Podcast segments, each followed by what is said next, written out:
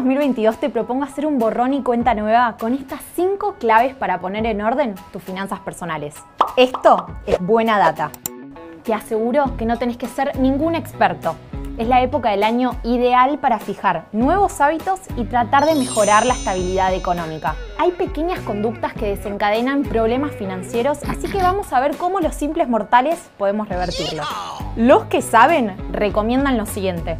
Primero que nada, revisemos cómo fueron las finanzas del año pasado. Saber cómo nos fue en el 2021 nos permite saber en dónde estuvimos y en dónde estamos parados. Lo que deberíamos hacer es chequear si tuvimos ahorros o deudas y sobre la base de eso establecer los objetivos realistas para el 2022. La herramienta para mantener un orden es el presupuesto, porque saber cuánto ingresa y cuánto egresa nos permite llevar un control. De hecho, muchos recomiendan que sea algo diario para llevarlo con constancia y si logras hacerlo por un mes, seguro lo forjes como un hábito. Y ahí ya no vas a tener que hacerlo todos los días, sino que en un nivel pro vas a poder hacer presupuestos ah. mensuales. Otro consejo es hacer un plan para las deudas contraídas. Y esto es ¿Mm? importante porque se empiezan a acumular. Y para eso, en primer lugar, hacete una lista en donde te anotes todo. ¿A quién le debes? ¿Cuánto le debes? ¿A qué plazo? ¿Y a qué tasas de interés? Después organiza las deudas por orden de prioridad, dándole mayor importancia a las que tienen una tasa de interés mayor.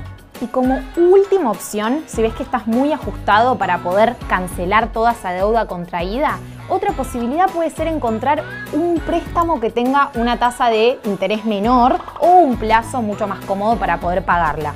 Un tip que dan muchos especialistas que te puede ayudar a ahorrar es la regla financiera del 50-30-20. Básicamente es que del 100% de tus ingresos mensuales, un 50% vayan a las necesidades básicas, como comer, servicios, alquiler. Otro 30% vaya a los consumos de placer, como un viaje, ir al cine. Y un 20% no lo tocas porque ese 20% va a ser para el ahorro y solo lo vas a poder usar si hay una emergencia. Y para terminar, si te sobra un margen, ya podemos ir pensando en invertir.